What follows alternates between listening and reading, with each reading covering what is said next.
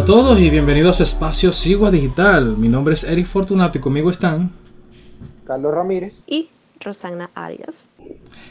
Señores, y bien, tenemos tormenta, hemos pasado tormenta, pero también pasamos las Olimpiadas. Yo creo que algo que pudiéramos considerar para entrenar en la para París 2024, quizá es como el equipo de el equipo de remo, porque eh, a cada rato nosotros estamos viendo que que tenemos que salir en bote. Eso no es nuevo. Y tampoco hay que ir a Venecia a hacer turismo cuando aquí andamos en bote cada vez que llueve. No, y si tuviera, no sé si vieron un video en redes sociales de un pana que se puso a hacer jet ski en una calle. O sea, él agarró su cuerda y se puso su jet ski y agarró como si estuviera normal en, un, en el agua. pero eso, eso es gracias a la, a la buena gestión de la alcaldía. ¿tú? yo sé que eso oye realmente esa es la intención de no arreglar el, drenaje. Torneo interno, o sea, eh, la competencia tuve una preliminar, eliminatorias, las eliminatorias dominicanas. Sí, los noruegos no tienen ese privilegio, hacer ski en la calle. No, no, no lo tienen.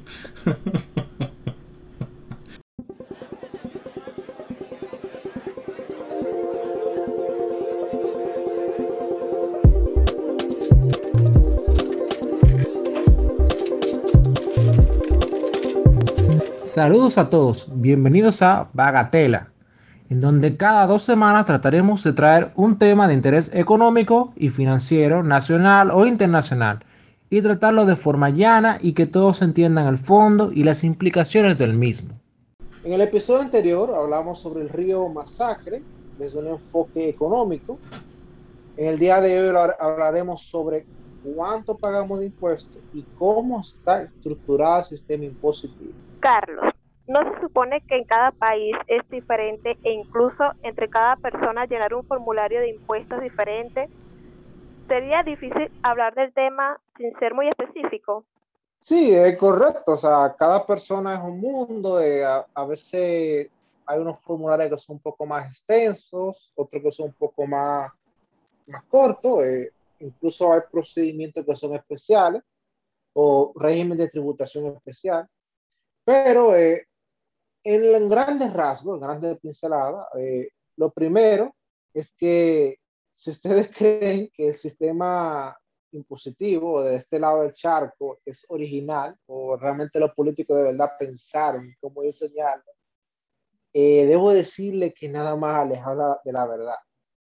Es usual que en un país se inventa unos impuestos, o sea, una gente diga, ¿de dónde vamos a recaudar más impuestos? Y se ponen a inventar, a maquinar, y ellos ahí inventan un impuesto, pero ya luego de ahí los demás lo adoptan.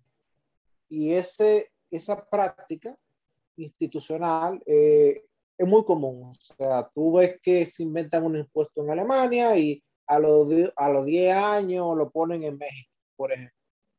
Entonces, no son muy originales y como no son muy originales, tienen muchas cosas parecidas. Entonces, tuve algunos países que adoptan los cambios un poco más rápido, otros que son más rezagados. Eso ya dependerá de, la cultura, la falta de dinero de lo, del gobierno o la, o la voracidad fiscal del gobierno también, porque si viven gastando a mano, a mano rota, eh, viven desperdiciando cuarto, a cada rato van a necesitar más dinero.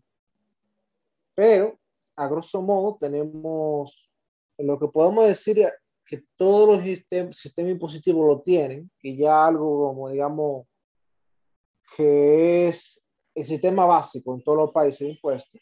Tenemos lo que son los impuestos progresivos a la renta, tenemos los impuestos a las ventas, tenemos los impuestos a las rentas empresariales y los impuestos aduaneros. Y ya, pero eso nomás son como cuatro, eh, cuatro renglones, son nomás como cuatro impuesticos. Yo pensaba que era peor el asunto. Pero ahora, ahora bien, dime, dime algo, ¿qué es eso de impuesto progresivo? Bueno, en sí, cuando yo te digo que son cuatro, son cuatro a grandes rasgos. O sea, habrán países que tienen, por ejemplo, grandes reservas mineras y tienen un impuesto minero, un canon minero y entre otras cosas. eh, tú tienes países que tienen petróleo, entonces tienen una impuesta a la renta petrolera, por ejemplo. O sea, eso va a variar, pero en sí todos los países, cuando tú los revisas, tienen esos cuatro impuestos, de alguna otra forma, de algún u otro nombre. Ahora, cuando hablamos de impuestos progresivos, eh, nos referimos a un sistema de tramos fiscales, es decir, a diferentes intervalos de ingreso, el que gana tanto a X cantidad tiene una tasa. Otro que esté fuera de esas cantidades paga mayor tasa o menor tasa. Incluso se contempla personas que están exoneradas, es decir, que no pagan impuestos o no declaran a la renta. Por ejemplo, el sistema de impuestos progresivos de República Dominicana tiene cuatro tramos fiscales. El primero que va de 0 a 416 mil pesos anuales. Hago un hincapié en anuales, señores. O sea, ese 400, 416 mil pesos, ustedes tienen que dividirlo entre 12. Van a ver que eso le da como 35 mil y pico pesos. O sea, que gana menos de 35 mil pesos eh, básicamente no, no tiene que, no les retienen de sus salarios impuestos a la renta. Pues está exento, digamos. Tenemos el otro tramo, que es el primero que empieza a tributar, que es el de 416 mil a 624 mil pesos. Y ese es el 15% sobre el excedente. O sea, es decir, que la cantidad que está entre 416 y 624 le cobran un 15. O sea, ese ese 15 no es sobre los 600 y pico enteros, sino sobre la cantidad que está entre ese monto. El siguiente tramo, que le cobran un 20% sobre el excedente, va de 624 mil a 867 mil pesos anuales. Recuerden que es eso anual. Tienen que dividir entre dos y verán más o menos cuánto es que tienes que pagar o, o qué salario que va a pagar esa tasa. Y la última, que realmente lo paga muy poca gente porque no son tantas, bueno, lo que conocerán el mercado laboral dominicano, saben que muy poca gente gana salario de 90 mil, 100 mil pesos para arriba, que son los que más o menos al año harían ya cifras superiores a 867 mil pesos, que ya esa gente pagaría en adelante un 25%. Wow, interesante. Ahora, Carlos, ¿no te parece injusto que siendo todos iguales ante la ley, el sistema impositivo te trate de forma distinta? Es una pregunta muy interesante. O sea, la idea de este sistema de impuesto progresivo, eso se inventan básicamente con la idea de eh, la, justicia. O sea, eh, los políticos dijeron, mira, eh, la gente que gana más debe aportar más. Pero eso tiene mucho truco y realmente creo que eso genera más distorsiones y más complicaciones de lo que realmente trata, porque lo que pasa con eso entonces es que los que tienen ganas más buscan forma de no pagar poco, sino pagar nada. Entonces, ahí cuando tú tienes resultado al final, son los primeros tramos que entonces pagan mucho más dinero. Y otra cosa con eso es que justamente los impuestos progresivos en el, en el tramo que está exento, eso te genera políticamente una distorsión, porque hay gente que siente los impuestos y gente que no los siente. Entonces, eso tiene, eso tiene una implicación política que yo creo que es un buen debate de si debemos tener o no tramos fiscales. Por lo menos mi opinión personal es que deberíamos tener un impuesto bajito y todo el mundo pagando la misma tasa. Incluso eso es más fácil para recaudar, porque lo que tenemos es que luego de cierta ingreso, cierto, luego de cierto ingreso, entonces el código fiscal tiene que reconocer un montón de exenciones, que si gasto educativo y eso. Entonces al final tú estás pagando, no estás pagando de qué tanto. Ahora, eso es la gente que tiene unos ingresos suficientes para asesorarse fiscalmente. Va a pasar gente que no tiene esa posibilidad o no le es efectivo recurrir a eso. Entonces, ahí, ahí yo creo que más sale más, más cara la sal que el chivo, digamos. o sea, a mí no, no me parece que sea un sistema que el día de hoy sea efectivo. Eso se pensó eh, hace mucho tiempo, quizá, pero por simplemente distribución de la población, o sea, son muy poca gente que entran en el último tramo fiscal. Y para que tú le cobres muchos impuestos a mucha gente, tiene que mucha gente ganar un buen salario. Entonces, ahí que está, es un, es un debate muy profundo. Pero por lo menos yo me pongo del lado de lo que dicen que no debe haber ya de que tramos fiscales. Porque real efectivamente es desigualdad de la ley. Progresivamente haciendo que la gente se haga más, más pobre, porque dime tú, a mí me está, a mí eh, yo estaba en un rango que me estaban quitando un 20 y si yo sigo entonces mejorando me vayan a quitar un 25, o sea, un cuarto del Óyeme, Óyeme, así no fue que así no fue que hablamos. O sea, qué bendita justicia social es, esta para que se lo embolsille otro, porque sabemos que sabemos lo eficiente que son los políticos con los cuartos de uno. Así que mm, muy progresivo que va a ser el asunto. No, pero como tú dices, Eric, o sea, el asunto de la justicia, eso está como que muy veremos. Y, y se sabe que al final, luego vienen, agarran y dicen, no, eh, yo gasto tanto o simplemente lo que está pasando en algunos países. Eh, yo agarro y no, yo, yo declaro en otro país y ya, se acabó. O sea, no es verdad que me van a, que yo, que soy fulano de tal, que gano tanto dinero, voy a dejarme que me quiten todo ese dinero, todo, todo ese dinero. Entonces, siguiendo con los impuestos, tenemos los aduaneros, que son lo que se le imponen a los bienes que entran bajo la figura de aranceles, y algo que se ha ido bajando por los acuerdos de libre comercio y todo eso. O sea, cuando, tú, cuando tú escuchas el acuerdo de libre comercio, es bajar aranceles, básicamente. Tenemos también los, a, los impuestos a los bienes que salen, como retenciones, a las exportaciones, eh, que es una figura que cada vez está más en desuso. O sea, son ya muy pocos los países que le están poniendo impuestos a las exportaciones.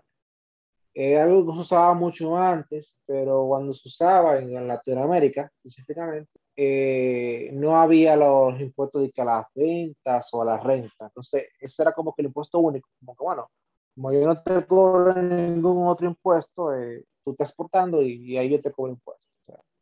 pero básicamente se ha entrado en desuso porque se ha cambiado totalmente el sistema. Pero, pero, eh, aún en países como China, que tienen una economía oriental de exportación, es muy importante, muy importante. ellos, tienen unos, ellos tienen un sistema que yo no te cobro nada en ningún lado, una tasa ni eso. Monta tu empresa y cuando tú exportas, del valor de la exportación, ahí tú pagas un impuesto. Ellos le ha funcionado, eh, no es que todos los países le funcione, pero es un sistema que por lo menos para ellos sigue siendo. Eh, otros países, China, esa para los generadores de divisas. Eh, en Argentina tienen un impuesto a las exportaciones que es muy alto. Y el INRIES, el INRIES, que en Argentina no solamente te cobran ese impuesto, sino que ellos te obligan a tu, a tu vender las divisas de tus ingresos de exportación a, la, a una fija que la, la determine el gobierno. O sea, prácticamente una, una salvajada. Pero bueno, en todo lo que sabrán de Argentina saben que ese gobierno no es muy respetuoso, digamos, de la libre empresa y de la economía libre. Pero en el caso de China, eh, ok, ellos, ellos, exportan, ellos exportan y entonces, o sea, de lo que se exporta cobran un impuesto.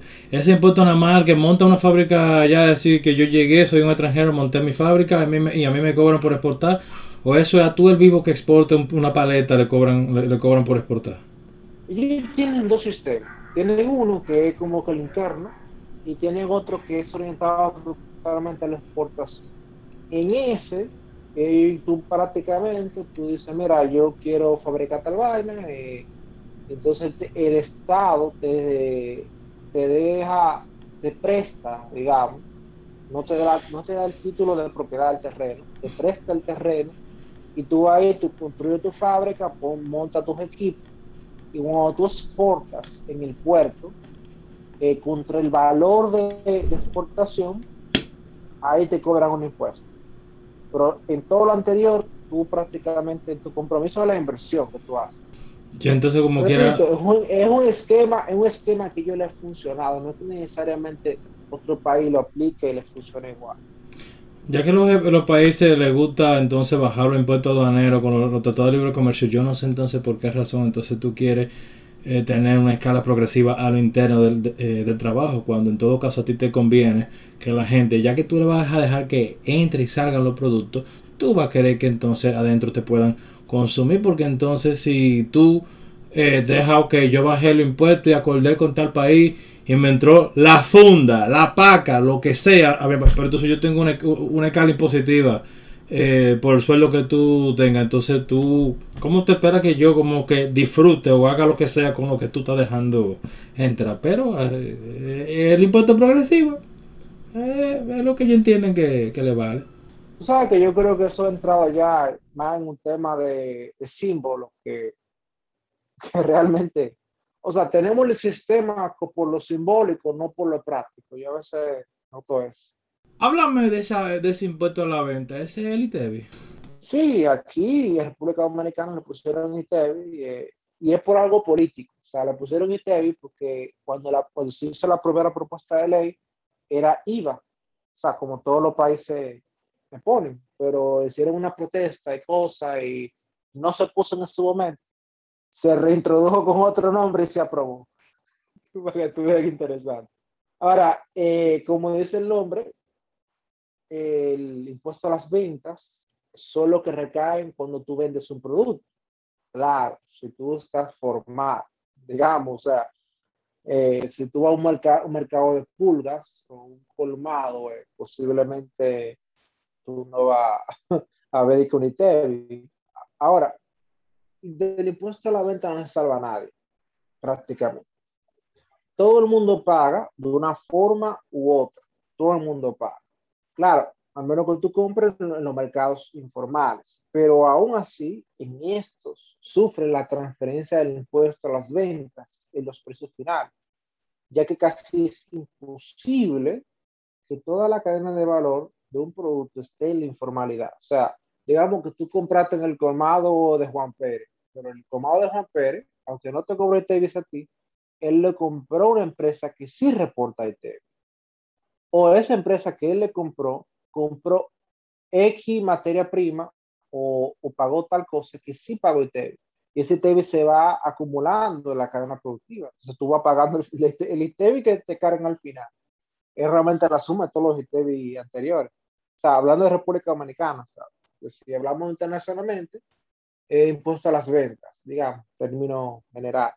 Pero en sí, eh, es muy difícil volárselo. Incluso solamente por el, el, impuesto a las ventas de combustible, que prácticamente todo el mundo compra combustible en establecimientos formales, y bueno, ya por ahí está pagando usted. Y como todos saben, solamente la factura del transporte es un margen importante del, del precio final de todos los productos. Ahora, en República Dominicana tenemos un impuesto a las ventas de un 18% muy alto cuando tomas en cuenta lo que se cobra en Estados Unidos o en Canadá. Para que tengan una idea, en Alemania, en Alemania cobran un 19%. Cabe señalar que existen productos con tasas diferenciadas o exentos. O sea, por ejemplo, el, el pan está exento o la, la carne de cerdo está exento. O sea, te cobran 0% de impuestos y si ustedes revisan las facturas del supermercado, te, pasa, te ponen una E en donde dice los impuestos. Eso es que está exento. Ahora, lo, en los productos que no están exentos, ahí tú vas a ver el monto de impuestos que lo que están cargando. Y como yo digo esto también, debo mencionar que existen impuestos a las ventas adicionales por encima del 18%. En nuestro país, existe lo que es el selectivo al consumo, que es un 10%. O sea, que te podrás imaginar, eh, el 18 más el 10 hay un 28% de impuestos. Está muy cariñoso eso. Eh, y eso es el 10%, se aplica mucho en los servicios de telefonía. Y en el caso de las bebidas alcohólicas, alcohólica pasa algo muy interesante. Tú pagas impuestos y te dan una bebida alcohólica de regalo. O sea, para que tengan una idea. Sí, los impuestos a las empresas es un tema constante, que si los empresarios pagan poco o mucho, que si evaden impuestos reportando en paraísos fiscales. ¿Cómo operan estos impuestos, Carlos? Bueno, los impuestos a las empresas son como los impuestos a la renta. En este caso, ellos no tienen tramos. O sea, tú montas un pequeño negocio formal y tú estás pagando la misma tasa que paga el empresario más rico del país. O sea, que ahí digamos que es igualdad ante la ley, por lo menos en las empresas. En las empresas. Eh, pero la, función, la funcionalidad del impuesto a las empresas, y yo siempre lo he dicho eso, es prácticamente la misma que los impuestos a las ventas. O sea, porque al final eh, las empresas venden un producto y de ese producto, de sus ganancias, es que se le cobra ese impuesto. Pero ¿qué pasa? Cuando una empresa hace un negocio, está pensando que le van a cobrar ese impuesto. Entonces, en el cálculo de margen de ganancia, ellos calculan ya, ellos descuentan el impuesto. Es decir, cuando una empresa pone un precio, ya está esperando el impuesto que van a cobrar, por lo cual tú, como consumidor, estás pagando el impuesto que la empresa está pagando.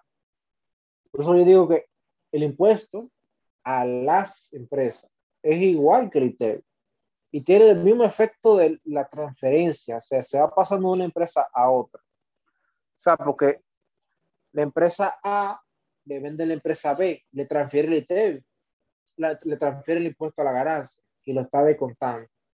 Pero la empresa B le vende a la C y a la D y eso tú lo vas cargando y al final eso te genera un sobrecosto en el producto final tiene un impacto significativo.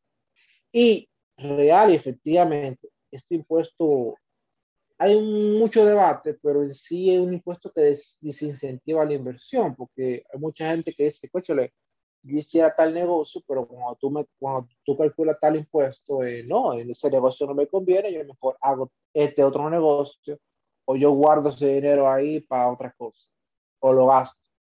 Entonces, es un impuesto muy complicado. Eh, para los gobiernos es fácil cobrarlo porque, bueno, evidentemente las empresas es más difícil, tu es más fácil tu perseguirlo. Eh, tienen una sede, evidentemente, y si no lo pagan, tú lo cierras. Eh, a diferencia de la gente, que la gente después decir, bueno, yo me voy a cobrar muchos impuestos y me voy del país y ya, se, acabó. Pero una empresa con, que venda pollo, ahí está la fábrica de pollo y está la oficina de administrativa, o sea, ¿para dónde tú la vas a mover? Entonces, hay un efecto de como son cautivos, entonces por, por eso para los políticos, a veces ellos recaen ahí con más intensidad y tú verás el discurso de ah, que los paraísos fiscales, pero es que al final los paraísos fiscales, en la, por lo menos en las jurisdicciones más, de países más avanzados, simplemente es reconocimiento de que es un impuesto eh, que es inefectivo. O sea, o sea los, empresarios te lo pueden poner, te lo pueden cargar a ti o no cargarte. Entonces, yo creo que es un debate que hay que tener más para adelante. Porque al final, si tú le quieres cobrar impuestos realmente a esas empresas, se lo cobra a los dueños. Y ya. Pero en sí, siempre va a haber lo que es la competencia fiscal. Y es bueno, es bueno porque si no, eh, imagínate que venga un gobierno y te quiere quitar todo dinero yo creo que es positiva la competencia fiscal. Pero, eh, como digo, hay muchos intereses con ese impuesto y para los políticos es más fácil cobrarlo. Entonces ya por ahí está, complicado quitarlo. Podemos ver que incluso algunos países lo que van a hacer es que va, te lo van a reducir, pero te van a aumentar el impuesto a las ventas. Entonces estamos en la misma, o sea, como quiera, eh, el, el ciudadano de a pie lo termina pagando. Muy bien explicado, Carlos. Y sí, los impuestos que se originan desde las ventas y desde el comercio, pues son la garantía para el desarrollo o parte del desarrollo de las políticas internas en los países. Oye, entonces para una empresa si tú le quieres clavar una tasa, que puede ser un 25, puede ser un 27 para todo, que un 27 para todo el mundo, lo que, sea, pero tú no lo quieres bajar a, lo, a, los otros. Oye, así, así no. Así, ¿no? Entonces, nada más para que la empresa tenga ahí para que tú puedas hacer tu politiquería. Oye, así. Así no. Así no. Pero bueno, ya escuchamos un poquito ahí de los, de los impuestos y cuánto, y cuánto nos cogen y por dónde nos, eh, por dónde nos cobran. Les agradecemos y síguenos en Spotify, YouTube, iTunes, Google Podcasts, iBox, Amazon Music, Deezer y Mixcloud como Sigua Digital. Búscanos en Facebook como Sigua Producciones y en Instagram como Sigua Digital. Danos like, síguenos y compártelo con tus amigos. Visita nuestro portal siguadigital.com donde también encontrarás publicados todos los episodios que hemos grabado. Síguenos en Twitter, puedes escribirnos a info.siguadigital.com y también dejarnos tus preguntas en las diferentes plataformas. Gracias por escucharnos y esperen nuestra próxima entrega.